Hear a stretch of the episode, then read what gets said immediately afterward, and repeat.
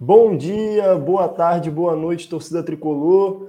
É, hoje começamos um pouquinho diferente, né? Estamos começando aí o 48 episódio desse podcast Mequetrefe, chamado É Proibido Remar.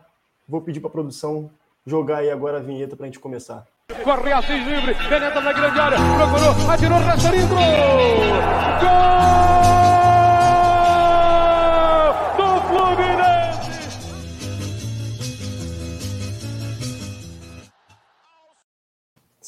Salve, salve, torcida tricolor. Meu nome é Hugo Tati, começando aqui o episódio 48 do podcast É Proibido Remar. Antes de mais nada, lembrar que naquele lembretezinho de seguir a gente nas redes sociais, Twitter, Instagram, é, se inscrever no canal no YouTube, dar o like, deixa o comentário, isso sempre ajuda bastante a gente. É, agora apresentar meus camaradas de bancada, a começar por ele, a voz da experiência, Eduardo Bulhões. Boa noite, Edu. Boa noite, amigos. Bom dia, boa tarde aí também para os nossos ouvintes. Estamos aqui mais uma vez reunidos nessa terça-feira, uns dias aí de atraso para a tradicional gravação semanal, para mais uma rodada aí de pitacos diversos. Um abraço Boa. aí para o nosso convidado. Boa. É, aquele atrasozinho só para deixar o público com saudade, né? Com a gente aqui também, Dian, um homem dos divaneios. Fala, Dian. Fala aí, pessoal. É hoje que eu vou contar daquele episódio que eu encontrei o monstro do Lago Nés voando do lado do dragão de, do dragão de Komodo e unicórnio, não é não? É isso mesmo. É. O ah, ouvinte bom, tá já, já ficou até ansioso, o ouvinte. É, exatamente. Episódio de viagem, né? Aí eu tenho que contar dessa experiência. Isso tudo Fala. em volta redonda. É, isso tudo em volta redonda. e com a gente aqui também, convidado mais especial, já é, da, já é de casa também. É, Igor Matos, fala Igor. Boa noite, pessoal. Bom dia, boa tarde para quem está acompanhando depois também. Obrigado mais uma vez a todos pelo convite. Hugo, Bulhões, Dian, todos da casa aí, é, Proibido Remar. Falar um pouco de Fluminense aí, trocar mais ideias boas. Obrigado mais uma vez pelo convite. Tamo junto. Aliás, falar de viagem é impossível não lembrar da sua figura, né? Então, Acho que esse episódio a gente pensou logo no seu nome para convidar, porque certamente tem várias histórias aí. É, não, com do... certeza. Falar, falar de viagem no lembrar do Igor é a mesma coisa que você esquecer do cobrador do, do ônibus, né? Porque ele, ele que assumiu com maestria a função ali de, de organizar a caravana. Se ele não existisse, não ia ter mais viagem. Aí, é isso. E antes da gente entrar no tema principal que a gente já deu spoiler aqui, também vai estar no nome do episódio, que é sobre viagens é, com ênfase no carioca, né? A gente vai para aquele rápido giro de notícias, que talvez não seja tão rápido assim, porque temos notícias e especulações bombásticas. É, e são três notícias e especulações rapidinhas. A primeira do Gabriel Teixeira, né, que a venda foi cancelada, a transferência dele é, para o clube lá de, do Papito, do Daí Helman, que tinha feito a proposta, estava tudo assinado, inclusive, de 2 milhões né, de, de euros, eu acho. É, ou dólares, agora não tenho certeza. Dólares. Mas é, parece que foi cancelado por uma. Ele tinha sido aprovado no exame médico do clube, mas lá é obrigatório o centro médico da FIFA também realizar exames e foi detectado um edema muscular e por isso melou essa transferência do Gabriel Teixeira. O Fluminense, inclusive, já lançou uma nota dizendo que o jogador vai ser reintegrado e vai treinar junto com os companheiros do elenco. É, a segunda notícia é que o Fla-Flu foi jogado para o Engenhão né, no domingo, é domingo 4 horas, salvo engano, se não tiver 4 e 5, com essas porra que a Ferg inventa. É, mas a gente tem também um, um fato curioso que é o jogo do, dos remadores ali de São Cristóvão que vão jogar é, 3 e meia contra o Madureira né, é, no estádio aí do Conselheiro Galvão. Para ter o selo de ouro da Ferge, só faltou marcar rodada dupla no Engenhão, Vasco, Botafogo, Fluminense Flamengo. Aí ia ser assim, aquela coisa assim perfeita que só a Ferge já conseguiu inventar. Exatamente, só faltou essa. Mas mesmo assim, assim, para quem não é do Rio, é, Conselheiro Galvão fica poucas estações de trem do Maracanã. Então, e um jogo do um jogo é três e meia. Três estações. É, e o do Fluminense, do Fla-Flu, é, no Engenhão 4 horas. E por fim, é, a especulação aí bombástica que é, é, o vídeo que rodou a internet, viralizou aí, do Thiago Neves, né? Thiago Neves, que está sendo especulado, é, embora alguns portais já tenham dito que o Fluminense nega qualquer interesse em, em retornar com o jogador esse ano, mas está é, sendo especulado o nome do Thiago Neves para reforçar o Fluminense nessa temporada. Então, começar com o Eduardo Bulhões, que eu sei que ele ama o Thiago Neves e está doido para o TN10 voltar. Fala aí, Edu, sobre esse girão, gidão de notícias. Vamos, vamos começar pelo, pelo começo, né? É, Gabriel Teixeira. Acho que era uma venda aí, uma boa venda, valores baixos, mas também ele não apresentou nada que pudesse elevar esses valores aí para o exterior, mas uma das no nossas críticas recorrentes é que, que ele se contunde muito, e foi justamente isso que inviabilizou a ida dele, né? Que o negócio fosse efetivado. Por outro lado, é bom também, né? Porque seria uma saída sem reposição ali, sem tirar o Luiz Henrique. De repente, e tem o Luiz Henrique para um lado, o Bigode pelo outro, e o Gabriel pode ser um bom reserva ali em alguns momentos, até titular em algumas competições. Então, que ele fique e seja feliz no Fluminense aí, que a torcida tenha paciência também, porque eu costumo dizer que os jogadores do Fluminense melhoram bastante depois que atravessam a porta de saída de Laranjeira. Né? Enquanto estão aqui, é crítica e tal, e quando sai, porra, vai vender o barato, uma revelação. Então a gente vive sempre esse dilema. Com relação ao jogo, a rodada dupla aí, né, das quatro equipes, com pouca distância, acho que, assim, os campeonatos, pelo que é, não, acho que não, vai, não teríamos grandes problemas. Né? A FERJ sempre fazendo as suas besteiras, mas nesse caso, o a PM Carioca fez pior, né? Porque é, vai fazer uma reunião na sexta-feira para organizar, organizar os, a forma como cada torcida vai para o estádio, né? aí falando de organizados. E, ela, e a PM Carioca recomendou a torcida do Fluminense que não vá ao estádio de trem. Quer dizer, é uma piada, né, cara? É uma piada, assim. Era melhor recomendar que a gente não fosse ao estádio, né? Fosse, não, o máximo de segurança que a gente pode dar é, é evitar que vocês vão ao estádio. É tipo o banco 24 horas que fecha às 10 da noite, né? É o único lugar do mundo que acontece isso. Banco 24 horas, abre às 8 da manhã e fecha às 10 da noite. Por motivo de segurança. E o Thiago Neves, eu acho que na verdade é uma autopromoção, né? Ele tá fazendo aí, jogando aí pra galera, botando o nome dele na mídia, porque ele tá desempregado. Tá é, é, tá cavando aí, botando o nome dele na mídia de novo. Daqui a pouco ele assina aí com o clube para disputar a Série A do brasileiro. E que não seja o Fluminense, né? Que já tá legal ali. Já tem Fred, já tem Bigode, já tem o Ruff Ruff lá. Então tá de bom tamanho de, de veterano ali no elenco. Cara, já tem o Matheus Ferraz, que faz organiza as festas juninas do elenco, né? Por isso que ele ainda está no clube. É a melhor aposentadoria que existe. Esse vídeo do Thiago Neves, ele não foi requentado? Ele já não é um vídeo, acho que do final do ano passado? Não, não. Ele, ele já tinha feito um vídeo com o Thiago Neves virtualmente. Ele aproveitou esse novo momento agora para falar com o Thiago Neves pessoalmente.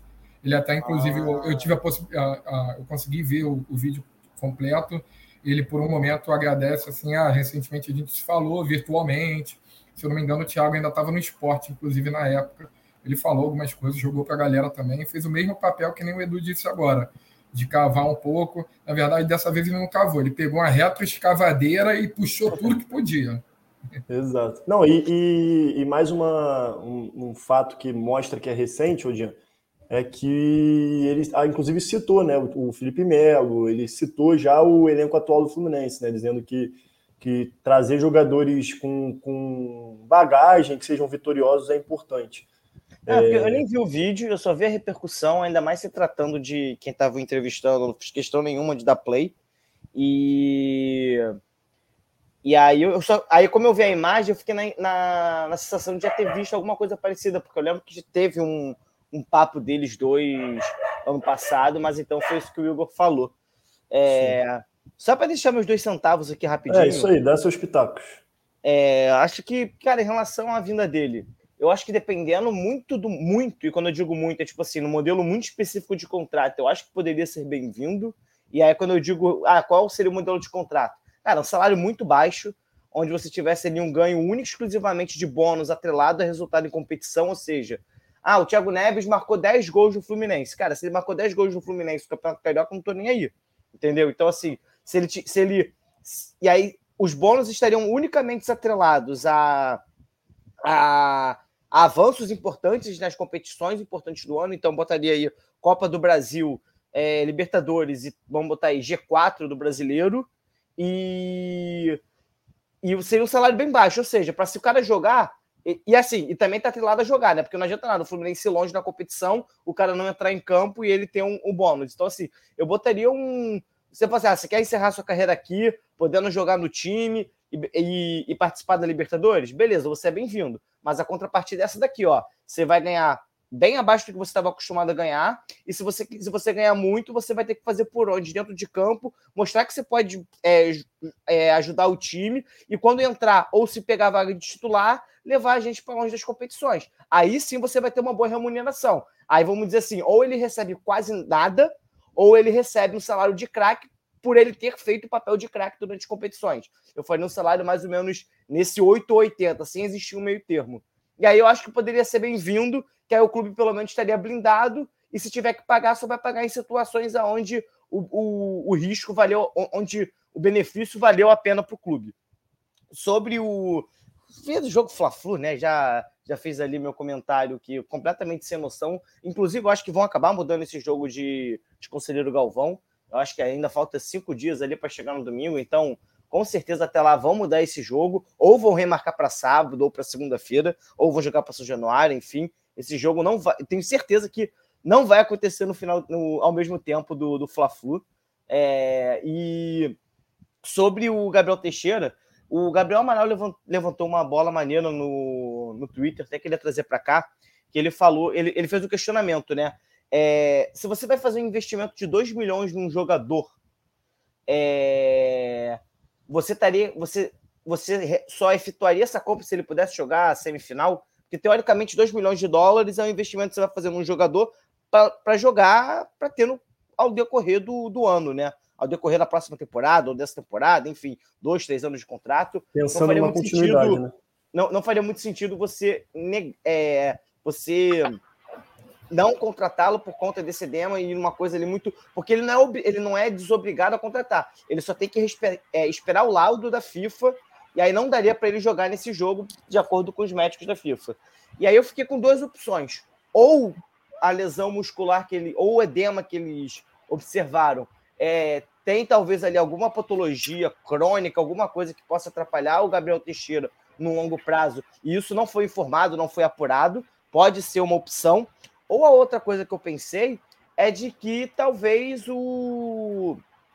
o não, não daria tempo deles, tipo assim, teriam que esperar talvez seis meses para contratar o jogador de novo, não pela lesão, mas por conta do tempo de janela, de poder. Então, assim, eles gastariam 2 milhões, vamos supor, em vez de três anos ou dois anos, seria dois ou três anos menos seis meses, porque não daria tempo de inscrever nas próximas competições por conta dessa lesão que impossibilitaria dele ser inscrito e aí passaria o tempo da janela. Não sei, são duas opções, mas como eu achei um questionamento interessante em relação a isso, resolvi trazer a bola até para caso vocês tenham alguma coisa a comentar também. Boa, Dian. É, Igor, teus pitacos aí sobre o girão de notícias. Bom, é, eu vou muito na linha em relação ao Gabriel Teixeira do que o Bulhões falou, tá? Eu, eu acredito que sim, é, seria uma boa venda pelo, pelo que ele produziu até então. Produziu no Fluminense desde que subiu da base. Na base, assim, no momento ele era o camisa 10 da base, mas a gente sabe que ele, ele sempre foi preterido para outras grandes joias, como Marcos Paulo, João Pedro, que mesmo sendo de posições diferentes, assim, no mesmo momento ele não era titular do, do time.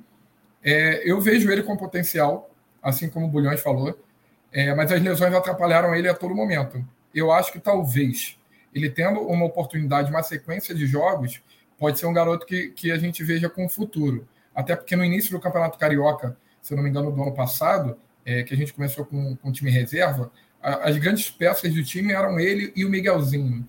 Acabou que o Miguel teve um problema de, de estômago, gastrite, alguma coisa assim do time. Não, não lembro se foi exatamente isso. Ele acabou saindo do time e o Gabriel Teixeira meio que foi o cara que comandou assim o time reserva, o time sub-20 no início da competição. Então, eu acho que ele precisa mesmo de sequência, mas para ele precisar de sequência, é, ele, ele precisa se dar sequência também. Ele tem tido, de fato, muitos problemas com lesões, isso vem atrapalhando ele. Além do que, é bom também esse retorno dele, em, em partes, né? Porque é mais um garoto que eu acredito que possa contribuir numa, num espaço que o, que o Fluminense sente. Eu, eu, particularmente, sinto muita falta, que é a parte de velocidade o, o Luiz Henrique, apesar de ser veloz, eu não acho ele tão veloz. Eu acho que é um cara de muito mais arranque do que velocidade. O Gabriel Teixeira é um pouco arisco, tem velocidade também. Não é aquele super-assumo da velocidade, não é um Euler, por exemplo. Lembrando o passado aí, não do Fluminense, mas do de É, mas eu acho que ele pode contribuir sim, mas precisa de, de sequência. Cara, é, Son of Wind. é, quanto ao, ao, jogo de domingo, também acho, concordo com o Dian, eu acho que vai ter algum tipo de mudança. Eles vão abrir algum precedente aí dos cinco dias, vão pelo menos, não sei se mudar o horário, mas acredito que o jogo possa ir para sábado ou até segunda-feira. Uh, e o último, uh, o último assunto era do Thiago Neves, de fato. É, eu acho que ele está cavando e cavando muito na retroescavadeira, como eu mesmo falei ainda há pouco. É, mas eu, eu vou muito do ponto que o Dian falou e eu reforço isso. Até tinha conversado já nos bastidores com o Bulhões e com o Otati, que eu também sou a favor da vinda do Thiago com algumas grandes objeções. E aí eu levanto até o ponto da, do retorno do Juninho Pernambucano para o clube de regatas lá de São Cristóvão, como o Hugo gosta de falar. Que ele voltou, sei lá, com um salário mínimo, ganhando, sei lá, 50 mil reais, alguma coisa muito irrisória. Salário mínimo, salário mínimo. É, o salário, salário, salário mínimo. Exato. E se ele fala que é o sonho dele, o sonho da vida dele, como ele falou na entrevista, que é voltar para o Fluminense, ser campeão da Libertadores, um cara que já tem a situação financeira dele feita, eu acho que ele pode abrir mão disso para voltar para o Fluminense. E ele falou no, na mesma entrevista aí que sonha em jogar até os, sei lá, os 38 anos. Ele tá, vai fazer 37 agora, então ele só tem mais um ano para jogar futebol. Terminaria, sei lá, no Carioca do ano que vem é, a passagem pelo Fluminense, acho que não, não seria ruim para nenhuma das duas partes, tanto o Fluminense quanto o Thiago Neves. Boa, boa, Igor. É, eu também eu concordo aí com a, com a questão do, do Thiago Neves. É, discordo um pouco do Edu, acho que ele tem poderia ser um bom reforço. Prefiro até o Thiago Neves, tá? A gente estava falando em off, prefiro até o Thiago Neves do que o Ganso, por exemplo. Mas de fato tem que ser uma vinda com um contrato bem com umas cláusulas bem definidas em relação ao tempo de contrato, a produtividade, é, enfim, é a questão coisa. salarial. É aquela coisa, o risco tem, nesse caso, é o tipo de contrato que o risco tem que ser do jogador e não do clube. É isso, sim, é exatamente isso. É... Mas enfim, vamos dar prosseguimento aqui então, pegando agora o tema principal que, que a gente separou para falar um pouquinho de viagens, né? Já que a gente está falando sobre Carioca, o Fluminense voltou agora é, voltaram os jogos, Fluminense disputando esse campeonato maravilhoso, né, Edu? Campeonato que não vale nada, mas todo mundo quer ganhar. É, e a gente, então, vamos falar um pouquinho sobre viagens e eu vou começar com o nosso convidado, Igor Matos. Como eu falei, não tem como falar de viagens e não lembrar do nome dele, para ele compartilhar um pouquinho com a gente sobre viagens marcantes que ele tenha feito é, nos últimos cariocas aí, compartilhar um pouquinho das histórias que ele tem. E aí depois a gente vai fazendo essa, essa rodadinha aí para o Edu também e Dian compartilharem com a gente. Vai lá, Igor. Obrigado primeiro pelos elogios, né? Acho que vocês estão exagerando demais.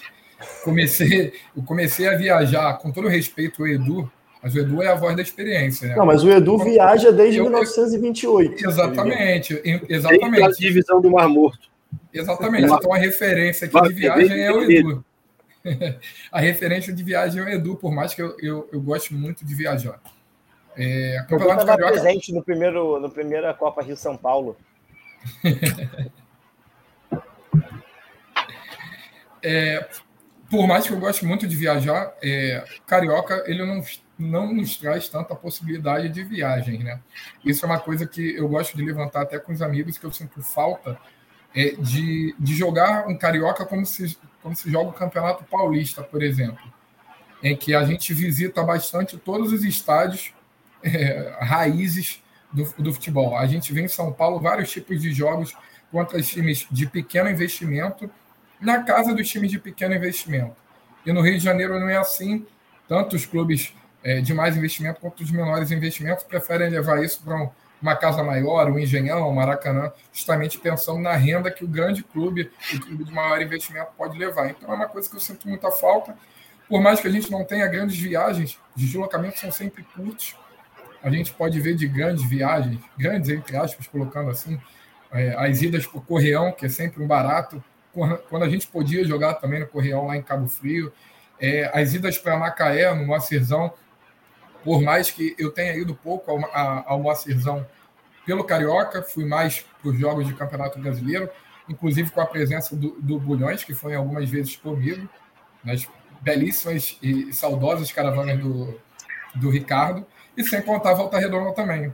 Então, é, são poucos lugares que a gente pode viajar, mas se a gente pegar é, visitas a estádios raízes de clubes assim, por exemplo, Olaria, um Bangu assim, são sempre grandes histórias são sempre grandes momentos assim que a gente pode partilhar. E aí eu vou dar espaço para vocês, porque tem muita coisa que vocês podem falar também. Eu posso lembrar também de, de grandes experiências que eu tive durante esse, esse tempo. Boa, Igor. Depois vai ter que. Ó, já vai pensando numa história engraçada que certamente tem. Não, tem, eu tenho boas histórias também. Só que é. não quero esticar muito tempo para deixar vocês à vontade também. Vai lá, Edu. Então, como a gente falou em Volta Redonda domingo, né? A gente, a gente que gosta de, de, futebol e gosta de viajar, a gente no Carioca vive uma dicotomia sem fim, né? Porque ao mesmo tempo que a gente gosta de estar junto, gosta de viajar, gosta de ver o Fluminense, a gente sabe que, porra, não existe aquilo, né?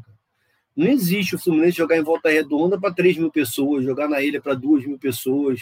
O Flamengo a mesma coisa, o Vasco, não cabe mais isso no futebol profissional.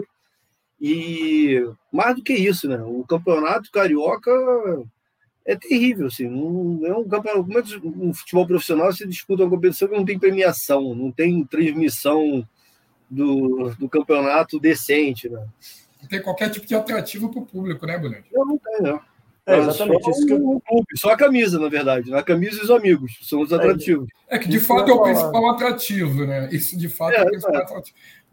Exato. Eu, eu, ia falar, eu ia falar exatamente isso quando o Igor falou essa questão do. É, que é uma pena que a gente não joga tanto em outros estádios, mas é que, que os clubes buscam renda é, com o público, é porque eu acho que também é uma questão até entendível, tipo, é tipo, natural também isso, porque um, um campeonato desse que não tem nem premiação, a única forma de minimizar o prejuízo é tentando buscar alternativas de, de, de garantir um mínimo de renda, né? É bizarro. É um contexto de campeonato falido mesmo. Mas vai lá, Edu. Não, eu acho que, assim, em alguns casos, eles nem tem estádio mesmo, né? Não é um estádio em condições de receber esses pífios públicos do Carioca, nem isso. Mas.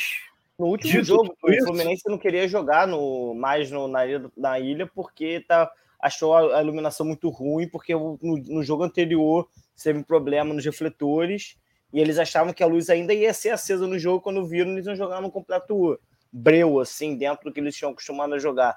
É, para mim, tava sem contar, sem contar a quantidade enorme de estádios que existem no Rio de Janeiro e que não podem receber público por questões de segurança.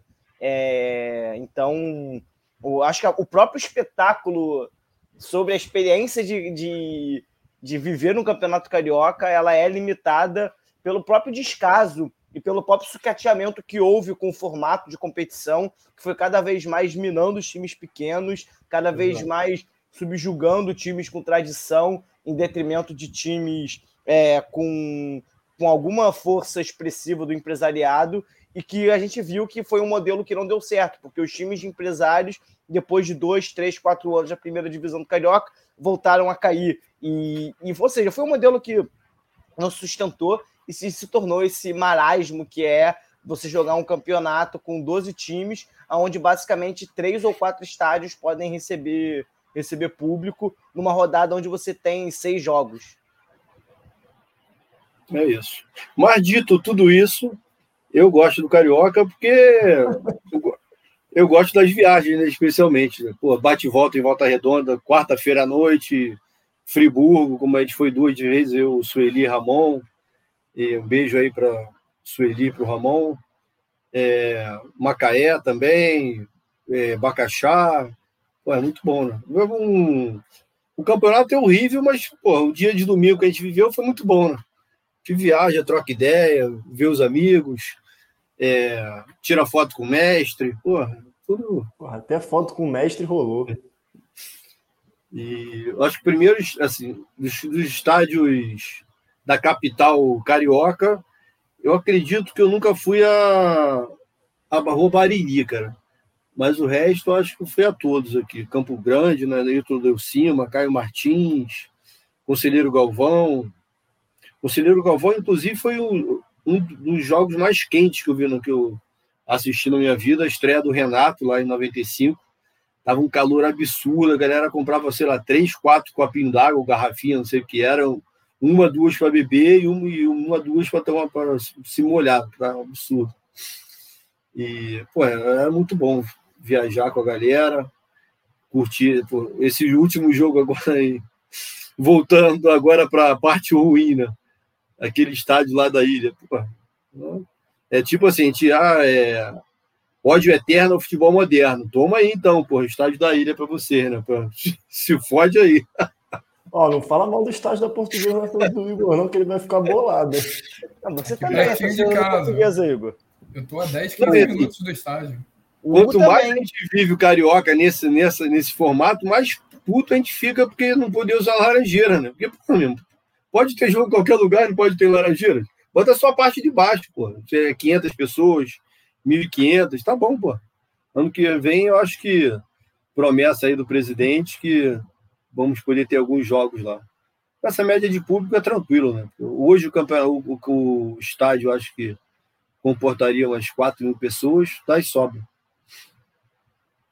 É isso. Fala, Dian. Não, então, o que, assim, lembrando assim das primeiras viagens, né? Que é assim, eu considero viagem, já faço aqui o meu, a minha, minha breve ressalva por ser um menino da Zona Sul em relação por causa disso.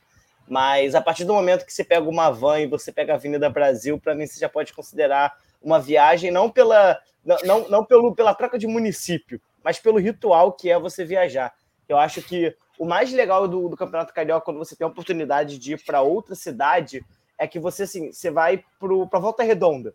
Você encara aquela ida para Volta Redonda, principalmente se você for de, de van, se você for de ônibus, é, se você for de ônibus de rua, que as, que, a, que as torcidas fretam. É, se você for fazer essa, só essa ida para lá, às vezes voltar de transporte é, normal de rodoviária, mas isso é outra história para brasileiro. É, e você, você encara aquilo tudo como se fosse uma como se fosse uma viagem para São Paulo, para como se fosse uma viagem para é, Belo Horizonte. Semana passada a gente estava indo para a Ilha do Governador e simplesmente eu, Bernardes e Otati, a gente acabou marcando de tomar uma cerveja desde as três e meia, quatro horas da tarde para fazer uma pré ali, para pegar a van e ir parecia que a gente estava pegando a van para ir por um jogo em São Paulo, em Belo Horizonte, e a gente estava só pegando uma van de 30 minutos até ali a ilha do governador, que foi até bem rápido, para nossa surpresa. Então, essa primeira, primeira viagem, né, entre aspas, foi pro, lá para Bangu, né? Foi Campeonato Carioca de 2009, se eu não me engano. Edu, Edu, Edu, na época, o Marcão, na época com o Marcão, Marco Aquino, que ele organizou o Avan. Eu era bem moleque, né? Então, alô, Conselho Tutelar, onde estavam, onde estava o trabalho de vocês enquanto meus pais permitiam eu ficar à mercê de vários bêbados numa van indo para os confins do Rio de Janeiro. E mas foi uma viagem bem divertida, quente pra caramba. Eu acho que eu é, acho que o segundo jogo que eu fui para Bangu foi o segundo jogo mais quente. Mas aí nesse eu já fui com o Rodrigo com o Menescal e acho que foi de carona com o nosso grande amigo Ronaldo. Ah, que isso, que exagero. Moça bonita nem é tão quente essa cara. Edu, o que, que você riu aí, cara? Não, só para pegar o gancho do, do Diano, o pessoal da Zona Sul pegou a Avenida Brasil já é viagem. O pessoal da resenha já marcou uma viagem domingo da Zona Sul para o Engenhão de Van. Exatamente. Eu só quero levantar em off aqui, então. Em off não, em on, porque todo mundo tá é. vendo, né? Que então, todo o meu jogo que eu vou para o Maracanã, eu estou fazendo uma viagem. Porque ou eu pego a linha vermelha ou eu pego a Brasil. Então eu posso falar de viagem agora mais à vontade, já que eu, daqui para o Maracanã é uma viagem. E aí ele é tão, você, tão mas distante. Você, mas o, a parte da Avenida Brasil que você pega ainda é a parte que tem as passarelas. ainda tem as passarelas ali, aquele, aquela marcação de a passarela 1, 2, 3, 4, por aí vai. Isso. É, porque tem uma parte ali, depois que você passa ali pro, pro Padre Miguel, se eu não me engano, que há uns, há uns, há uns anos ainda era meio que você olha para o lado, olha para o outro, era, ih, tô no mato, tô no mato, né? É, uma vez eu tava, eu fui buscar, isso é época de faculdade, eu fui buscar Gami lá em, em Bangu, eu e meu amigo, a gente nunca tinha ido de carro, tipo, com, prestando atenção, né, no trajeto que a gente estava fazendo, e aí a gente, quando a gente olhou, a gente estava olhando para o lado do mato, olha para o outro mato. A gente, meu Deus, será que a gente já está pegando estrada para ir para São Paulo? E o, o Waze tinha caído a internet. Aí quando a gente viu que a gente estava chegando já em Bangu, depois que voltou a aparecer ali a, a, a, a, a parte de cidade mesmo, a gente, ah, não, tá tudo certo e tal. Mas assim, é um chãozinho bom, pô. É um chãozinho bom. Momento aleatório no dia. O dia desse eu estava folheando aqui uma. Eu tenho essa. Na verdade, foi a minha primeira viagem, de fato, né? Em 83, eu ah. tinha ou 11 ou 12 anos, né? Não sei quando foi o jogo. E eu, eu sempre né? o saco do meu pai para ir aos jogos e tal. E ele cometeu a loucura, né? Porque meu pai é um, um cidadão muito formal, assim, não gosta de bagunça, não gosta de palavrão. Aí comprou três ingressos, passagens né, para eu, uma prima minha, que tinha mais ou menos a mesma idade, e ele.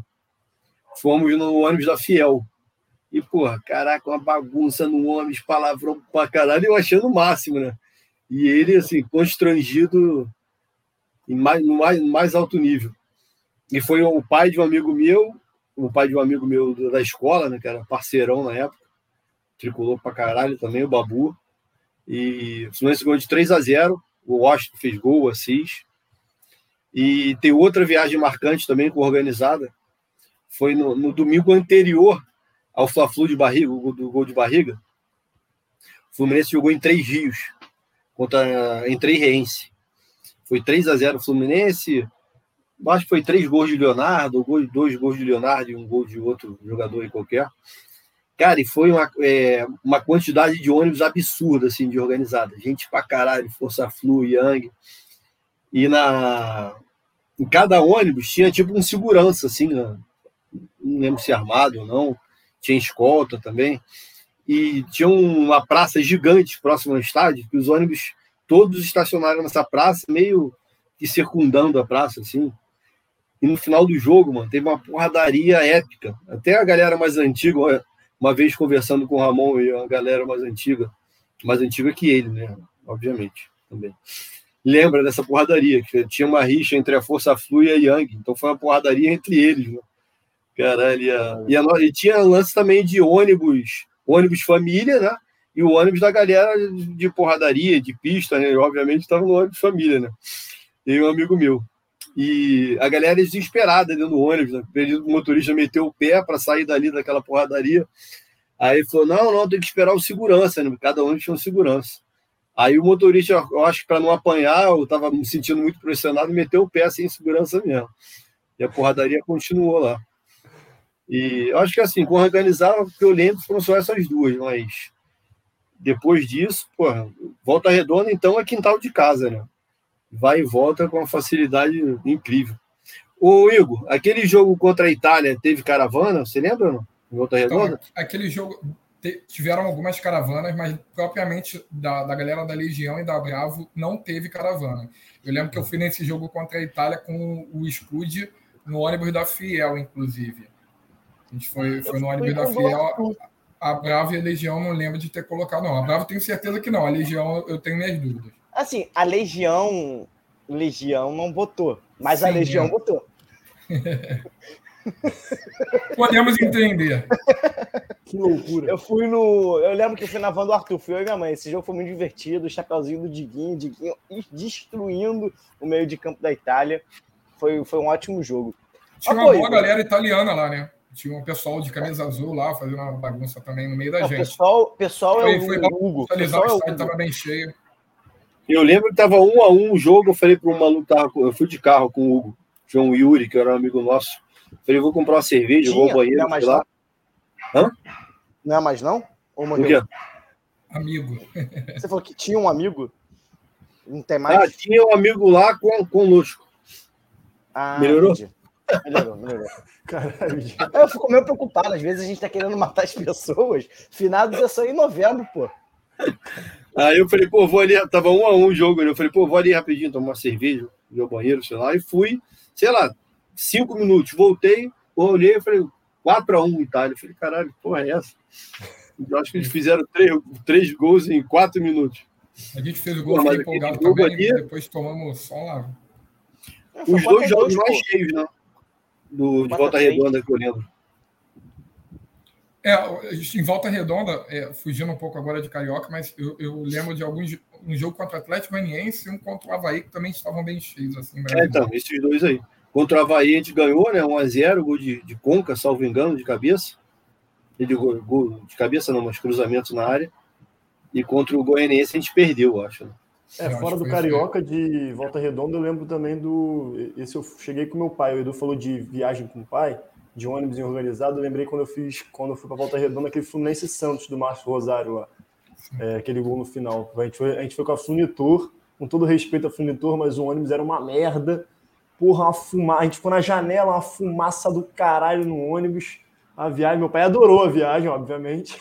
É, Pela fumaça, né? Às vezes.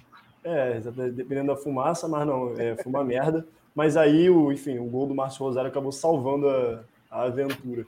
Fluminense É, e né? Santos, e o Santos na época tinha Neymar, que acabou com o jogo, mas a gente no final aí conseguiu a virada épica.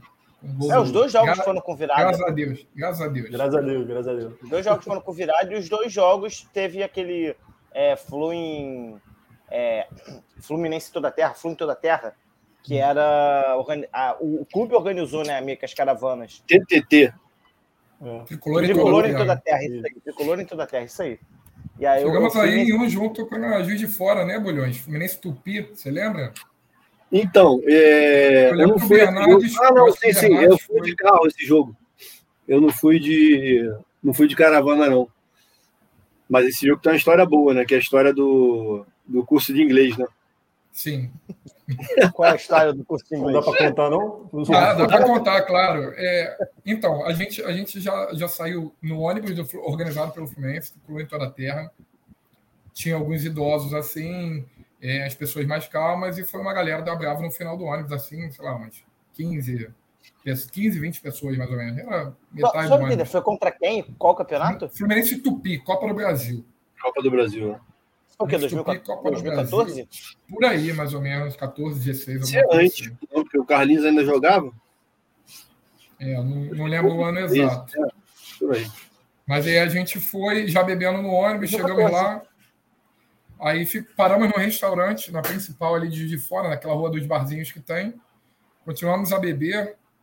E aí chegou um dado momento assim que já estávamos bem alcoolizados, eu, Iago e William. E a gente subiu uma rua do bar e a gente acabou se matriculando no curso de inglês de Juiz de Fora para ganhar bala. Só para pegar bala lá no, no curso. Pegaram todas as balas da recepção e se inscreveram no curso. E aí acabou sendo uma história marcante, assim. Recebemos alguns telefonemas depois é, com DDD esquisito, mas ninguém teve coragem de atender. De repente deve ter minha matrícula até hoje. Meu nome, não- pelo menos, não está no Serasa. Bem, É, você pode, você botou, você pode botar, tá no currículo já, né? Às vezes. Exatamente, pô. Matriculado no curso tal de inglês. É, Inglês intermediário. Desde outra, 2014. outra.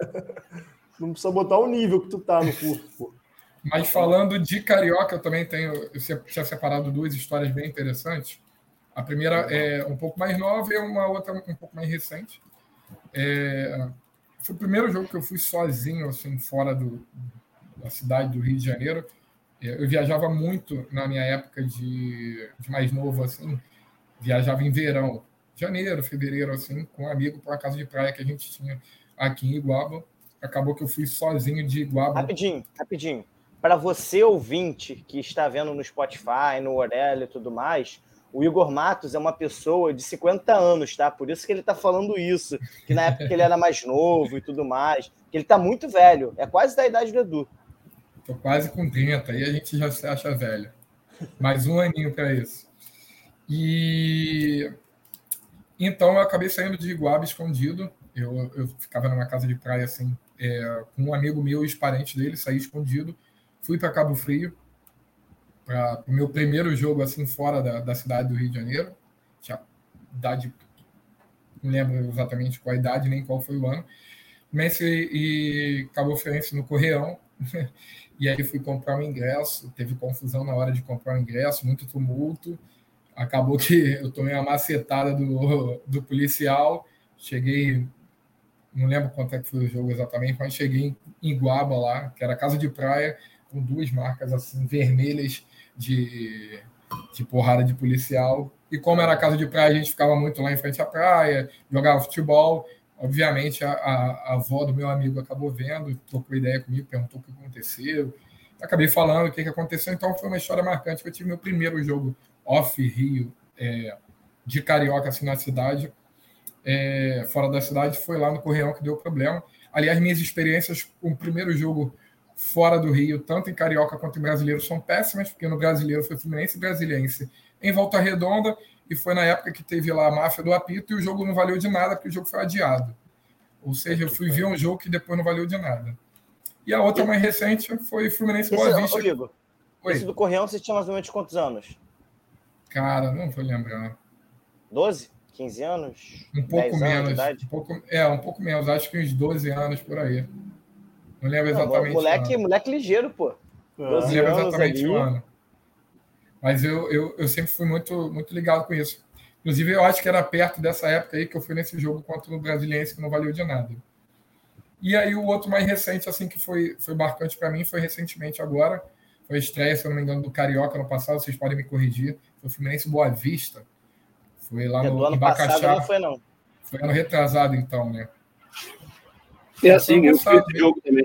Foi 2020. Vocês estavam na, 2020. Ficaram na casa Isso. do Bernardes, não foi? Sim, a gente foi para a casa dele em São Pedro e depois fomos para o jogo. E, e, foi muito marcante para mim, porque foi no dia exatamente do meu aniversário. E aí eu, eu, já consegui comemorar duas vezes. Fui de ônibus com a Bravo, fui com a galera da Bravo. É, acabei não voltando com eles, porque eu não sabia nem onde eu estava. Fiquei na casa de alguém lá. Na verdade, se não me engano, um amigo nosso tinha alugado, o Jonathan e Rodrigo. Não, na verdade era a casa do, se não me engano, do Jonathan. A gente ficou por lá.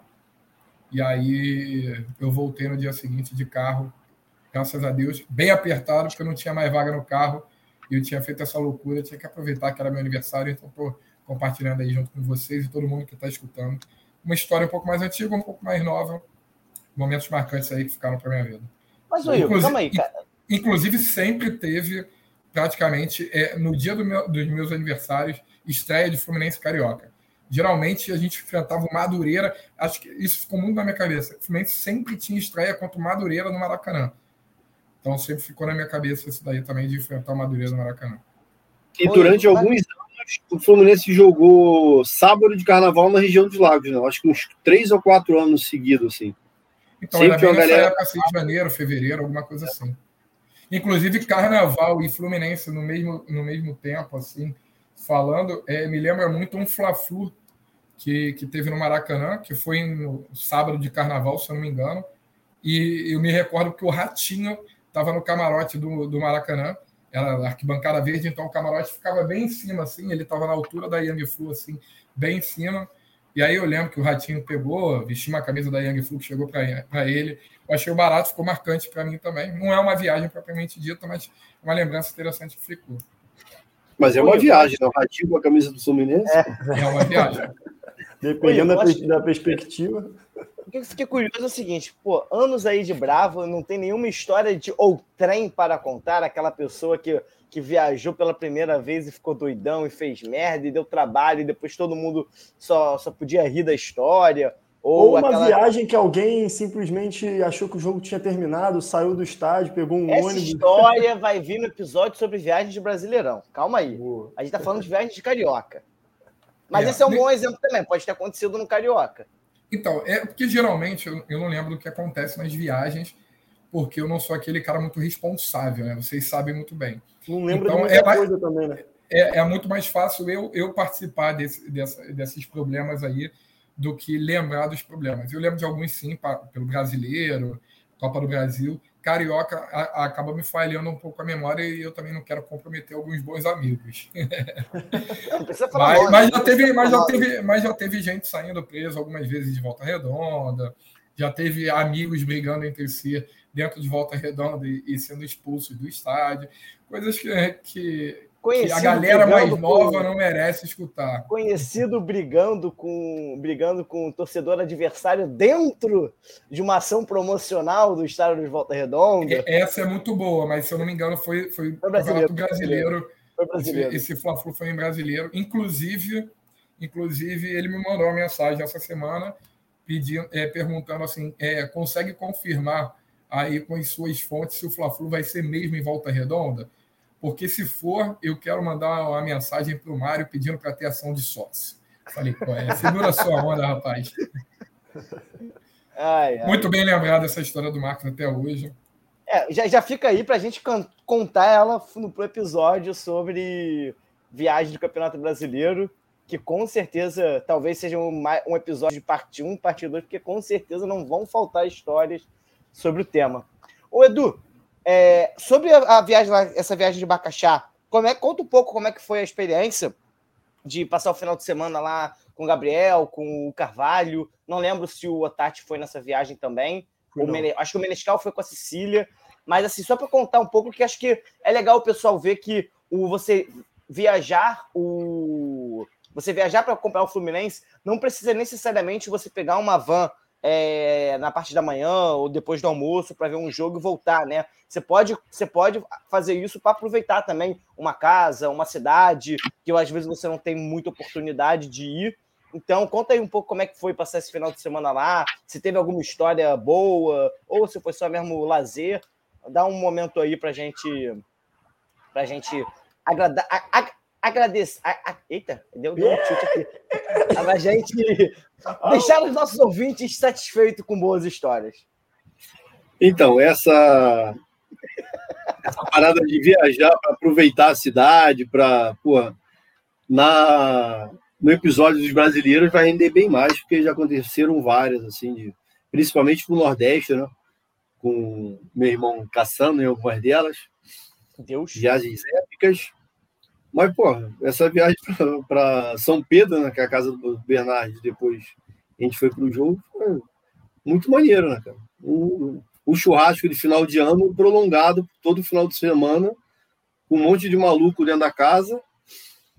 As companheiras do, dos amigos também, muito astral, assim, churrasco todos os dias, altinha, risadas, e, pô, muito bom. E já estamos aguardando aí a confirmação da FERJ para a gente marcar a próxima aí, que agora tem a casa do Hugo também, que é mais perto, que é em Praia Seca. É, a gente só vai saber mais para frente, né? Que a FERJ é. A organização é aquela gincana, né? É, e não Sim. basta saber, né? Até a véspera o jogo ainda pode mudar de lugar. Exato. Ô, Igor, deixa eu te perguntar. Você chegou a viajar é, naquela época acompanhando a Série B do Carioca? Com a portuguesa? É. Então, viajei muito, cara. Viajei muito. É, porque muito. eu também, também fiz umas viagens doidas também. A gente foi para Nova na, na, naquela época para o campo lá do Goitacá. Contextualiza, Hugo. Contextualiza, né? As pessoas é, não devem saber por que, que vocês estão falando na portuguesa, né? Então, não, é, vamos contextualizar. É, não, é porque eu lembrei isso agora porque a gente estava falando desses estádios é, raiz. E eu e Igor, a gente era. Eu, eu era da ilha, né? O Igor acho que é da ilha ainda. Uh, e a gente, em 2009, ali, 2010, chegou a acompanhar a portuguesa na Série B do Carioca. Né? Aquele, aquele, muito aquela questão de time de bairro e tal, surgiu um movimento lá, a torcida para acompanhar e tentar fazer com que a portuguesa subisse. E aí, aí tinha um, a, a portuguesa é, disponibilizava ônibus para. Porque é, acho que deve ter acontecido isso poucas vezes na sua história, de ter uma torcida tão atuante. E aí disponibilizava ônibus para ir ver, ver a portuguesa nos outros estádios. Então é, a gente rodou aí Nova Iguaçu, foi para o campo do Goitacás, longe para caralho lá em Campos, enfim. Aí por isso que eu lembrei. Tem, tem alguma história sobre isso? Cara, então, eu tenho várias histórias sobre isso. Eu não ia levantar esse ponto porque é da portuguesa, né? Então a gente acaba fugindo um pouco de Fluminense. É, eu já fui, cara, se eu botar, eu fui em muito estádio, assim, de, de, que eu nunca tinha esperado que eu poderia ir. Mas a história mais marcante para mim que ficou, inclusive aí aproveitando já que o Bulhões falou, também foi uma história marcante lá em, em Três Rios, no estádio do América de Três Rios. É um estádio bem raiz mesmo. É, é perto da praça, não sei se foi esse aí que o, que o Edu acabou indo. E o que, que aconteceu? A gente chegou para ver o jogo do Sub-20, então a gente conseguiu assistir de boa o jogo do Sub-20, cantando para o Sub-20. E ao fim do jogo do Sub-20, que também era portuguesa contra o América de Três Rios, a gente foi impossibilitado de permanecer na arquibancada. A FERJ alegou que o jogo era sem público e a gente não sabia, e nem a portuguesa sabia, não tinha essa informação, não passou essa informação para a gente. Então a gente não poderia permanecer no estádio. Foi então que a gente saiu do estádio e acima do campo tem um barranco. E a gente cantou, tem, botou fumaça e sinalizador cantando do barranco acima do estádio. É uma, é uma história bem marcante que ficou para mim essa, essa de Três Rios, tem foto e tudo, depois eu compartilho com vocês. Um momento bem bacana.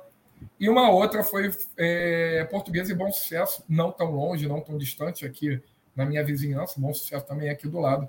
Mas esse jogo, é, a gente acabou indo no ônibus dos jogadores profissionais. Tinha esse costume também, não sei se o Hugo chegou a pegar.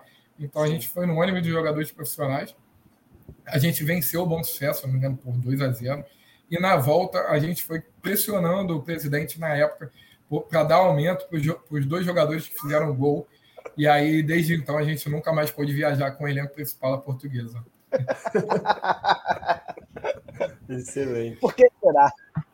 Então foi, foi bem marcante, possibilitou aí a estádio, por exemplo, é, eu acho que não, não, pode, não pode ter jogo. Por exemplo, eu fui num estádio no meio da Dutra, que fica um pouco antes de Queimados, que é o estádio do Arte Sul em português, e Arte Sul é como se fosse um CT pequenininho. Então, eu consegui ir para lá, já fui ao estádio do Trabalhador em Resende, que não costuma ter jogo contra time grande. Fui ao estádio é, do Barra Mansa, que é o Leão do Sul, que é bem próximo de Volta Redonda. Então, é, é, é um estádio raiz também, um estádio bem bacana.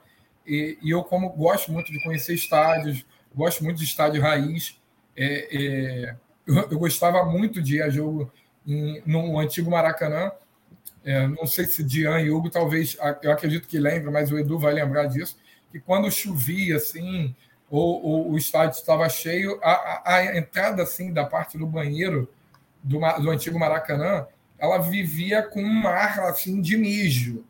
E eu achava isso sensacional. E, e por ser garoto, lembrar dessa época de, de criança, foi o início que eu comecei a ir para jogo. Eu, eu para mim, eu tenho que frequentar estádios nesse nível, entendeu? É, é, é, é bem como uma porqueira, mas é, é, leva a, a, a, minha meu início de ir a jogos, entendeu? E isso Sim. ficou bem marcante para mim. A subida do túnel do Maracanã era bem, bem pequena, assim. Então, é, é, são coisas que são bem marcantes. Um fato até marcante, também fugindo um pouco de viagem, foi o Fluminense Vasco, que eu fui no Maracanã.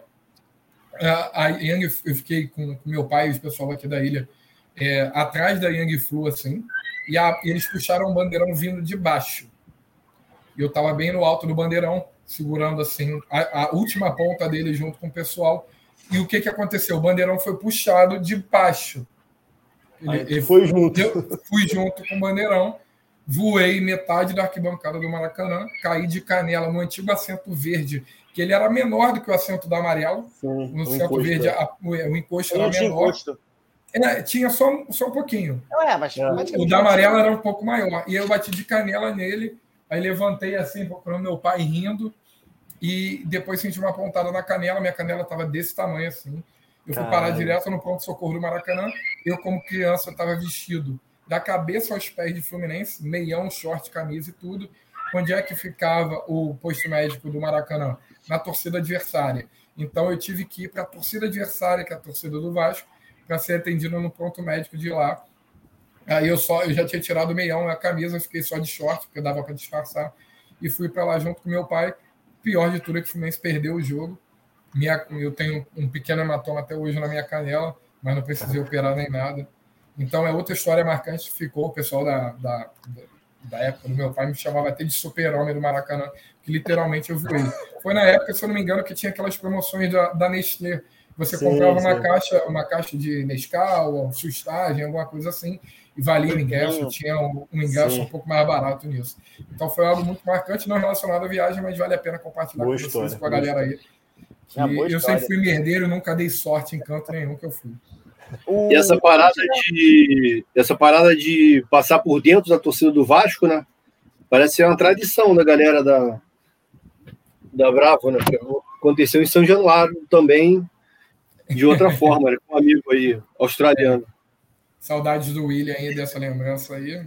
O William aqui Eu até falei o nome dele para o episódio. Falei, caralho, o William ia ser muito foda de participar desse episódio também. Ficou, ficou bem famoso aquele dia lá é, em São Januário. Um dia, sei lá, o jogo foi o quê? Quatro da tarde, eu acho que foi o jogo da Globo. Eu cheguei em casa duas horas da manhã, porque depois a gente ainda foi para a cidade da polícia, lá no Jacaré, para tirar o nosso amigo de lá, né? Ele ainda, ainda foi debochado, o pessoal da, da diretoria do, do rival dentro do estádio, na hora que ele estava preso, xingando o Eurico. Então, é, boas é, são boas histórias aí, boas lembranças. Estou comprometendo meu amigo, mas é porque eu estou com saudade dele aí. Eu acho que é mais fácil eu ir visitar ele. Não, e, a chance e a chance também dele ser extraditado é bem baixa. Por causa é. disso. O, aí, vocês vamos... chegaram alguma vez a esbarrar com o Belotti, na época que você, que ele também, que ele chegou, o mesmo movimento que vocês fizeram com a portuguesa, ele chegou a fazer com a da, da dolaria, né? Isso. Tirou a barra lá do Olaria. Aí não sei se alguma vez já chegou a ter aquele, aquele encontro, assim, torcedores do mesmo time de coração, mas rivais ali no, no, no nos guetos do, do, das rivalidades de bairro. É Cara, a torcida da... Pode falar, Hugo. Não, não, eu não lembro de ter encontrado ele, não. Fala aí. Achar, é porque... de repente, não. É porque as torcidas, é, é, tanto o movimento que, que tinha na, na torcida do Laria quanto na torcida da Portuguesa, eram movimentos bem pacíficos, assim, também é, bem parecidos com a Bravo, assim, de a questão de apoio incondicional e tudo mais.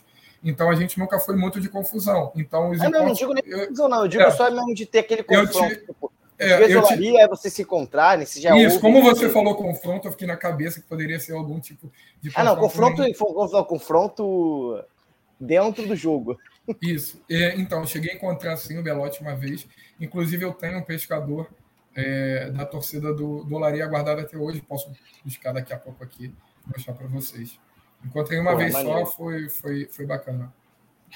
Galera, vamos, já por causa do tempo, vamos falar um pouquinho de momento do Fluminense. É, depois a gente pode fazer também, como a gente, o Dian já até deu spoiler aí, a gente pretende fazer também um episódio quando chegar o Brasileirão, fazer também viagens no, no Brasileirão. Enfim. Isso aí vai ter que ter. É, a gente pode fazer outros episódios sobre viagens marcantes. É, e aí, então, vamos falar um pouquinho sobre o momento do Fluminense. Fluminense que na estreia foi aquele jogo deplorável lá contra o Bangu no Luso Brasileiro, mas no final de semana já ganhou Goleadinha, né, Edu? Que a gente fala, goleadinha de 1 a 0 clássica. Goleada light. É, contra o Madureira, jogo maravilhoso. Então vamos falar um pouquinho desse, desse início de temporada aí do Fluminense. Começar com o Dian agora. Fala aí, Dian, o que, que você está achando é, desse início de temporada, nesses últimos dois jogos? Cara, aí? assim, eu vou dar minha opinião, que, que é minha opinião para todo início de temporada. Eu não acho absolutamente nada. Dois jogos, não dá para criar muita expectativa. É, você vai ter você vai ter muito contraponto de. Quem, quem, quem quiser formar opinião com, com dois jogos de Campeonato Carioca, é, tem por algum. tá querendo ou confirmar um, um, uma crença própria dela, querendo confirmar uma coisa que ela já acredita, ou tá querendo ser desonesto por algum motivo. Então, não dá para fazer nenhuma análise conjuntural do, do Fluminense por conta desses dois jogos, mas eu acho que é legal a gente ver que houve sim uma evolução. Eu, a gente vê que o John Arias ele pode ser uma opção, que eu acho que no final do ano passado o pessoal falava de botar o John Arias e tudo mais, mas eu não vi o John Arias tendo aquela. A, correspondendo para ser de fato uma opção, entrar no Fluminense, poder fazer diferença. Acabou sendo para mim um jogador ali que não, que não criou muito, mas também entrou no meio da temporada e agora ele com esse gol pode, pode dar a, pode surgir a oportunidade para ele ter mais, é, entrar mais vezes no momento onde você, onde você tem adversários até mais frágeis do que, o, do que a gente vai enfrentar ao longo da temporada para poder se desenvolver. E, assim, pontos positivos do último jogo. É, o nosso Cristiano Moldalvo, como gosta de chamar o nosso a, amicíssimo padrinho, é, teve uma evolução, acho que foi mais presente. Eu vi algumas pessoas que criticaram muito ele no jogo contra o Bangu, elogiando a atuação dele é, nesse jogo contra o Madureira. Eu vi o time do Fluminense no segundo tempo contra o Madureira mais leve. Acredito que o Abel tenha observado isso, então acredito que para os próximos jogos vão, é, vão existir mudanças nesse sentido. E em relação ao esquema de três zagueiros, apesar de ser um esquema onde eu seja adepto da, da, da filosofia de jogo, que é você ter os alas mais atuantes, você ter ali uma, uma trinca de, de zagueiros fazendo o time, vamos dizer assim, é, segurando mais o time, eu acho que a gente acaba é, penalizando, penal, não é penalizando, mas sacrificando o, a boa qualidade que é a abertura de jogo do André, que foi uma, um, uma, uma, ótima qualidade que ele tinha, então ele acaba jogando um pouco mais de costas, justamente porque a bola roda mais lá atrás e não vai muito ali para o meio. É, eu acho até que na, no, na hora de combater o, fazer o combate, quando o time vai atacar e você está ali no, no seu. Aqueles, o, os analistas de futebol chamam de último terço, né? É, a, o, eu acho que a gente acaba perdendo um pouco ali daquela combatividade que a gente tinha com a nossa, com a nossa dupla de volantes. Mas, assim, eu acho que é, eu voltaria talvez para o 4-4-2, porque eu acho que hoje eu não vejo o Felipe Melo é, jogando futebol para ser o nosso, vamos dizer assim, nosso titular ao longo da temporada, mas também não vou não, é, não vou ser crítico à utilização e mudança de padrões de jogo e de formatos, é justamente porque, como eu falei, início de campeonato eu não tenho que achar nada, é o momento de testar e eu estou vendo que estão tá, tá, acontecendo testes. O, primeiro, o segundo tempo da, da, contra o Bangu já foi diferente do primeiro em quem estava no jogo ou não.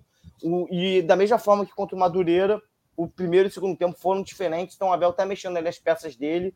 Então acho que o, as boas coisas que estão sendo observadas e que podem ser tiradas ali como uma visão otimista vão ser implementadas porque a gente vai ver no futuro.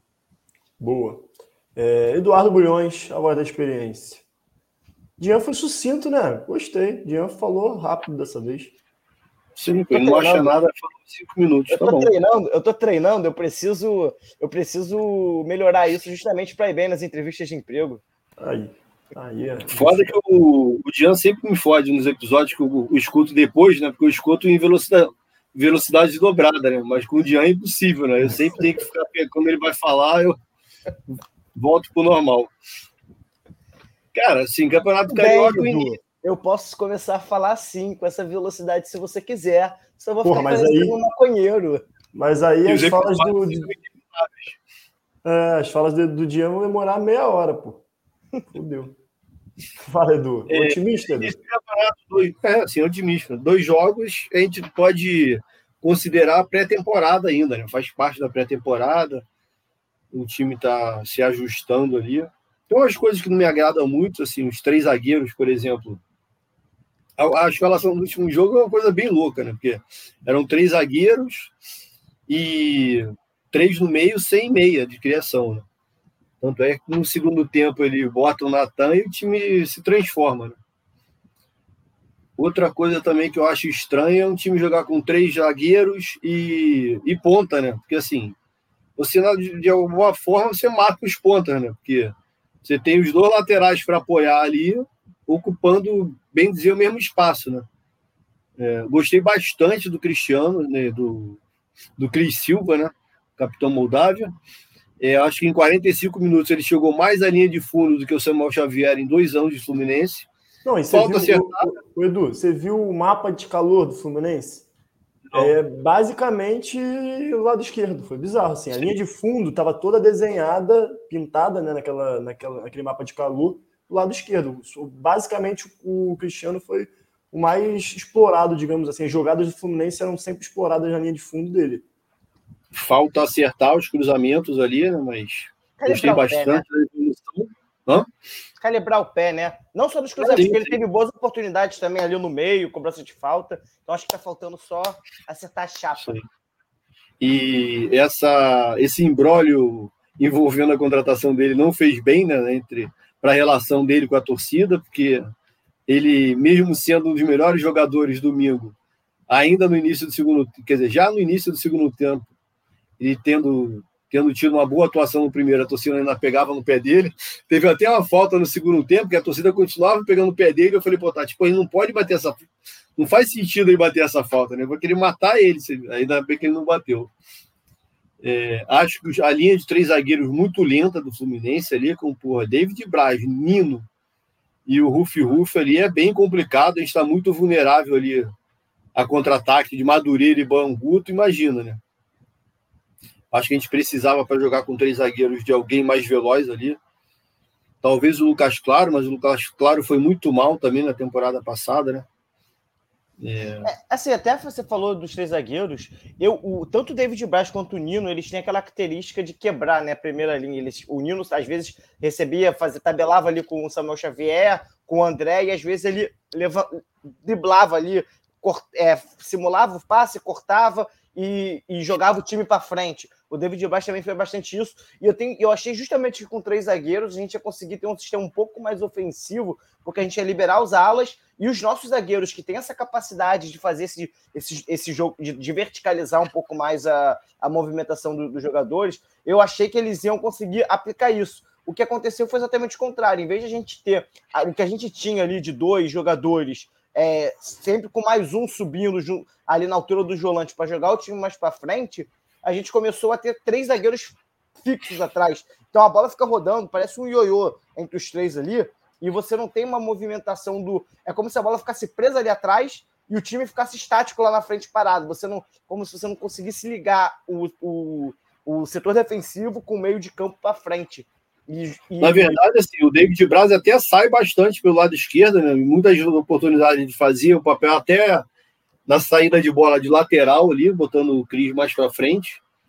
Mas é uma trinca de zagueiros muito lenta, né? Assim, os contra-ataques contra são sempre muito perigosos. Gostei muito do, do Rufi Rufi nesse segundo jogo. Assim, é, ele fez uns três lançamentos ali de longa distância que poucos é, é jogadores é conseguem né? fazer. Né? É, é a característica dele. Que... jogadores conseguem fazer isso, né? de volante ou de zagueiro. O cara virar uma bola de 60 metros de um lado para o outro e a bola cair no pé do maluco lá do outro lado. Não, e ele fez é. uns desarmes que a torcida ia à loucura, né? É, é as trombadas que ele dá. Aí, uh, uh, uh. Ele acaba jogando para a torcida também, né? É, é, exatamente. Faz parte do folclore ali. Mas é isso, cara. Tô confiante. Eu acho que o Abel está fazendo o movimento certo, principalmente com o Fred, que eu acho que, ao mesmo tempo que ele está dando chance para o Fred e expondo ele, ele pode, pode estar fazendo um movimento de dar chance para ele pegar ritmo e ir evoluindo, ou não, assim, podendo dar chance para ver que realmente não dá, né? Porque assim, a transformação no segundo tempo foi clara nele, né? A movimentação do cano, porque assim, o Fluminense queria marcar alto com o Fred, cara, é, não dá, né? Ele chega no zagueiro, o zagueiro dá um tapa na frente de meio metro e não chega mais. Sim. Então, assim, não sei qual vai ser a. É óbvio que a qualidade do Fred é absurda, né? A bola chega no pé dele ali. Mas participa muito pouco do jogo, já assim, mesmo quando a bola chega, ele tem aquela dificuldade de mobilidade. Não sei qual vai ser a, a contribuição dele aí nessa temporada. espero que ele seja até preservado de certa forma, né? Porque a nossa torcida é muito cruel e possa se aposentar na data marcada. Eu acho que pode entrar aí no final de alguns jogos, pode é, colaborar um pouco com a experiência. Não duvido que Hã? ele tenha um contrato, não, Edu, mas eu acho que o papel dele tende naturalmente a ser esse de contribuir extra-campo e ser utilizado mesmo em segundo tempo. Porque, assim, é, entrar com força máxima, que hoje, hoje eu acho que há consenso que seria o Cano titular, talvez. É, e o, se o time não conseguir propor o jogo e, e não conseguir é, garantir um resultado, colocar um Fred no segundo tempo, que é um cara que pode resolver o jogo, né? É, numa bola, o cara tem qualidade. Então acho que naturalmente o papel dele tende a ser esse na temporada. O que não impede de estender o contrato, entendeu? Até para ter um jogador a mais à disposição. É, não acho que seja um problema, mas eu acho que de fato tem que buscar expor cada vez menos ele no início do jogo, sobretudo, porque fisicamente a gente percebe que está foda. É, muitas pessoas comentaram a respeito da, da atuação do, do, William Bigode. A gente estava até criticando ele né, no, início, no, início, do jogo, mas quem prestou mais atenção no jogo elogiou bastante, disse, disse que foi uma grande evolução. A jogada do gol foi dele também, né? Sim. E contrariando aí o Dian, eu acho que o Arias terminou muito bem, né? muito bem não, mas terminou bem o ano passado, né? nos últimos jogos ele foi até titular e entrou voando nesse segundo tempo, deu outra cara com o time, ele, o Natan e o Cano ali, fez o Fluminense jogar melhor e nos dá esperanças aí que o Abel trilhe o caminho do sucesso. É isso. Boa. Igor tem opinião para dar ou ele estava sobre efeitos é, psicoativos e, e, e, e, não consegue lembrar direito do jogo? Não, então. É, então, tem, é, tem, é. Tem, sempre uma questão que, por mais que alguns jogos eu não veja é, presencialmente, depois em casa, no, nos dias seguintes, eu acabo vendo o jogo, porque eu sou muito curioso. Então, no primeiro jogo, eu, eu consigo dar opinião sobre o primeiro tempo. No segundo, no segundo jogo, eu consigo dar opinião do, do, do, jogo como um todo. Mas eu acho que vai bem em conta de alguns pontos que vocês falaram. Primeiro, eu acho que o Abel, sim, ele está ele tá fazendo alguns testes. Por exemplo, já de não repetir já o time, para mim já é alguns testes que ele está fazendo. Por exemplo, entrar, entrar sem volante, que nem ele entrou agora, por, sem armador, por mais que seja um erro, mas é um teste que ele está fazendo, a gente não pode jogar ele. E se há algum momento para testar, é agora. Isso daí eu, eu, eu, eu acho ok. Assim como eu acho, e reforço o que o Edu falou, duas coisas. Para mim, o, o, Felipe também não seria titular, porque eu, eu não entraria com o esquema de três zagueiros. É, e aí eu, eu queria ter o, o, André só de primeiro volante, não queria ver o Felipe Melo de segundo volante. E outra, outra, outra situação que eu corroboro com a opinião do Edu é do, do sistema defensivo pesado. Por mais que o David Braz tenha feito um ano passado melhor do que o Lucas Claro, eu ainda tenho dois pés atrás com o David Braz, nunca gostei dele, fez boas exibições, mas continuo com o pé atrás. Eu acho que o Lucas Claro pode voltar a ser titular, mas depende muito dele. Mas eu também confio muito no David Duarte, que é um pouco mais novo, um pouco mais novo, um pouco mais veloz, e eu acho que depois que entrar nesse time aí, ele pode virar titular absoluto. Mas acredito ainda que o David, que o David Duarte vai ser mais utilizado numa possível saída do Nino. É o que me preocupa Sim. isso. Sim. Quanto ao Cristiano, é, eu acho que a torcida não pode pegar no pé em dois jogos.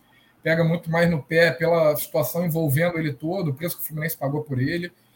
É, então eu acho que o primeiro jogo de fato foi ruim, a segunda partida foi boa. Mas, cara, é, ah, o, o Cristiano jogou contra o Real Madrid na, na Champions, não vai ficar nervoso. Eu acho que vai ficar nervoso sim, jogando Carioca, assim, as primeiras partidas pelo Fluminense. Fluminense tem a camisa enorme.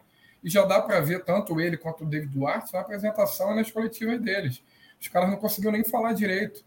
Estavam visivelmente nervosos de, de, de não. Não é nervoso de você estar tá dando uma entrevista ou falando com alguém, mas nervoso de você estar tá vestindo a camisa do Fluminense.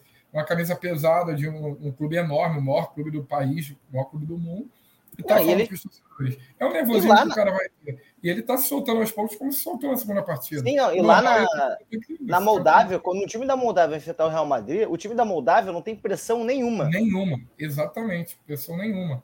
É, o do então, Cristiano, eu acho que tem um fator ainda, essa questão que tu falou do valor, é, o que envolveu a, a, transferência dele, isso pesa muito também. Porque eu acho que a galera pesa a mão na crítica por todo o contexto da vinda dele, desse investimento que o Fluminense fez e tal. Eu acho que o David Duarte, a pressão tende a ser outra, né? Que é um, é um garoto, é uma aposta que, enfim, que veio do Goiás, né? Um, uma outra parada. Agora, o Cristiano, pelo valor que se envolveu, eu acho que as pessoas tendem a, a pegar a mais crítica, pesado. Vamos ser sinceros, quem critica o Cristiano, na verdade, está querendo criticar o Mário e não o Cristiano. O, o, o, Cristiano, ele é só uma personificação do Mário na cabeça de algumas pessoas, uma idealização do Mário de, na lateral esquerda do Fluminense. E que, infelizmente torcem e que infelizmente torcem muito para que essa contratação não dê certo. E aí para automaticamente está torcendo contra o Fluminense. A minha opinião quanto o Cristiano é essa. Eu acho que o meio aí ele vai ter que se encontrar ainda, o Abel o que, que vai fazer. É, me preocupa muito a questão do William, porque eu não vejo o William jogando como ponta.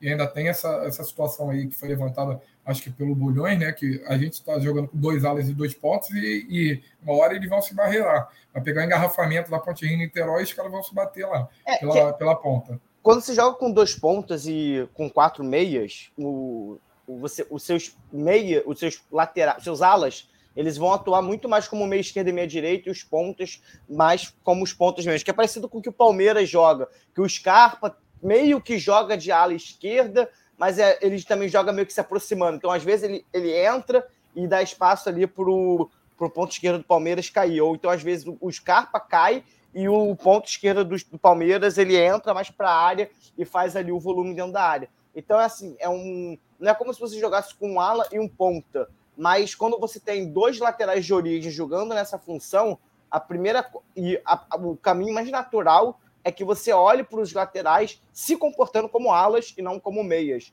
E, assim, e aí eu acho que até entra a questão do o Cristiano, por ele ser um pouco mais ofensivo, aparentemente, e de ser um cara de pisar mais ali, tentar pisar mais na linha de fundo, eu acho que funcionou um pouco bem. O Samuel Xavier, que eu achava que poderia fazer isso, ele está completamente perdido. Samuel Xavier, ele talvez para jogar com quatro meias, né, vamos dizer assim, talvez até o Calegari seja melhor por ele ter ali uma passagem como volante, então talvez tenha um pouco mais de noção de como ocupar esse espaço de uma forma mais eficiente. Mas o Samuel, nesse esquema de três zagueiros, se ele já era perdido quando ele tinha que atuar como lateral direito, nesse esquema que ele tem que ser um lateral um pouquinho mais hipster, ele está completamente perdido. Cara, mas eu acho também que uma coisa, a própria escalação pode fazer com que o Samuel Xavier também não tenha essa liberdade toda, porque quem está é, na ponta do lado dele é o Luiz Henrique, que faz muito bem essa infiltração pela ponta, tá ligado?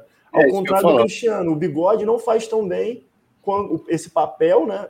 Quanto o Luiz Henrique. Então, talvez então, o Cristiano tenha mais liberdade para avançar. Mas aí o Samuel ele não atua bem como meia direito, porque ele não participa do jogo ali na altura do meio campo, porque ele continua com o comportamento, com o vício de comportamento sim, de atuar como se ele tivesse, como se ele tivesse chegando na lateral. Já o Bigode ele consegue jogar um pouco mais recuado e atuar como se fosse um meia, porque seria mais ou menos a posição de segundo atacante que ele estaria fazendo se ele tivesse ali naquela posição. Então ele casa bem com o Cristiano o, o Samuel Xavier, ele tá completamente perdido ali, entendeu?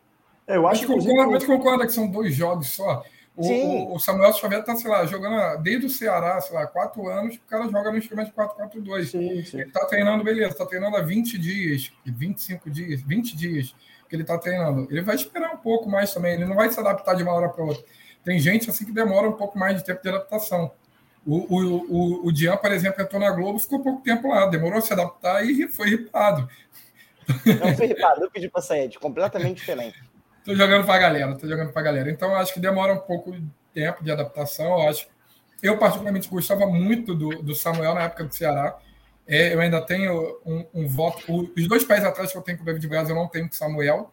Mas, tenho um, um e-mail, mas eu ainda acredito um pouco nele. E, e reforço a opinião de vocês quanto à questão Fred e Cano. Eu acho que com o tempo aí o Fred e o Fluminense e o Abel, todo mundo vai entender que ele vai ser mais um, um cara para ajudar entrando durante o jogo do que começando como titular. Eu acho que o Cano vai ser o titular durante o ano aí. E não é de uma hora para outra que o Abel também vai pegar e vai tirar o Fred, vai, vai botar o Cano de titular. Abel ele vai começar, a, é, ele vai começar a fazer os testes aos poucos. E eu acho que o time de quinta-feira agora já vai ser um, um, time diferente que foi no primeiro jogo, vai ser diferente do jogo de domingo, vai ser um outro time com novos testes aí, de repente. Eu acho que ele começa com o cano nesse jogo, até pensando talvez no Fla-Flu, poupar, como se fosse meio que para poupar o Fred. É, pode ser. Mas em relação só dar um pitaco só em específico em relação ao Samuel Xavier, eu acho que ele tem tudo para perder essa vaga. Eu estou bem curioso para ver o, como o Pineda vai jogar Sim. na direita, porque eu acho que esse teste vai rolar também em algum momento. É, e até mesmo o Calegari. Vou te falar que nesse, nesse esquema de 3-5-2 aí, 3-4-3, né? É, com, com alas, eu acho que o Calegari seria uma boa opção. Até pela, pela experiência dele também de fazer ali o meio-campo, como o Dian falou. Então, acho que é um cara que pode ter, em algum momento, oportunidade com o Abel também ali na, na direita. Galera, eu acho que vai mudar muito pouco. Assim, sendo o Pineda, o Calegari, eu acho que o, que o principal problema, o problema entre aspas, que não é problema, é realmente a característica de quem joga de ponta pelo lado direito, porque, entendeu? O cara joga muito bem aberto ali, não tem o, como outro jogador para aquele espaço. E, e, o Samuel Xavier conseguiu fazer boas tabelas com o Luiz Henrique ali nos dois jogos. E eu gosto bastante do Samuel Xavier. Não é, ele não chega ali de fundo, é mais aquele jogador de tabelar e, e receber na infiltração ali dentro, dentro da área para cruzar ou rolar para trás. Já aconteceu algumas vezes isso. E é isso, acho Eu que ele que com evoluiu. essa questão toda de mudança de jogadores, eu tô bem tranquilo, porque quando eu for pai, eu quero ser igual o que o Abel é com os jogadores. Mas, cara, em relação ao jogo de quinta agora, eu acho que eu, eu discordo, só que, o, que eu acho que o Abel não vai fazer tanta mudança assim, não. Eu acho que Não, vai não- a mesma base do time. Talvez, eu ainda acho que o Fred vai ser titular, inclusive. Então, não é tanta mudança, mas eu acho que ele vai fazer algumas mudanças pontuais. Do primeiro para o segundo jogo, ele não fez muitas mudanças. Tirou um, dois, no máximo três jogadores. Não, mas ele engano. fez uma Mas aí que mudança- mudou completamente o esquema. É, ele É, mudou uma porque ele mudança tirou o Natan, automática. ele tirou o Natan, né, no, no, no primeiro jogo, e botou É, não quem, né? o esquema, né? É, ele, ele, ele só tocou um armador por um volante. É, Antes, é. é, na Momento meio de saudade do clubista, como diria- pré-jogo. Qual a escalação? Clubista, né? Como diria Papito. é, meio campistas. Quase um É, momento saudade do pré-jogo, nostalgia. Qual a escalação pro próximo jogo? É, pode ser, pô, faz a rodada aí. O Eduardo, Eduardo Bulhões que traz sempre a verdade, né? Começa aí, Edu, então, traz a escalação. Encerrar nossa, palpite pra-. Atender a vontade da galera aí, Marcos Felipe, Pineida. Calma aí, calma aí. atender. Marcos Felipe, Marcos Felipe tem um, mais nome. Marcos Felipe, né, nosso melhor goleiro aí pós-Cavalieri. Acho que temos goleiro aí para uma década ou mais. É, Cara, essa parte também já entrou na certidão dele. Temos um goleiro para uma década ou mais. E pô, o principal é que a principal crítica que se faz ao goleiro é que ele não pega pênalti. Porra, olha que beleza. Então tá ótimo. Que a gente faça menos pênalti, pênalti, que ele de vez em quando consiga defender um ou outro e continue com essas belas atuações. Pineida, vou continuar aí com os três zagueiros para ver se o Abel insiste no esquema. É, David Braz, Nino e Rufi Rufi. Cris Silva, André, Iago e Natan, Luiz Henrique, Cano e Bigode. Pô, Igor, contemplado com a escalação, farei alguma mudança? O som. O som. Erro de gravação. Perdão. Eu acho que vai bem de encontro aí com o que o Edu falou. Eu só acho que talvez é, o Abel possa testar até o Arias no time. De repente pode sacar o William assim, dar uma oportunidade para o Arias pegar uma ponta. É, mas acho que vai bem nesse encontro. De repente faz um teste na lateral direita. Eu acho que o esquema com os três zagueiros e os três zagueiros ele vai manter. O Cristiano ele mantém na esquerda, o, o goleiro também. Aí o André Iago e acho que faltam uns três da frente, né? Que eu acho que ele testaria o Arias ali, o Luiz Henrique, e aí eu acho que ele, ele também iria de cano no ataque. Então são mudanças pontuais assim, para ir testando os jogadores e, e vendo como é que eles se comportam.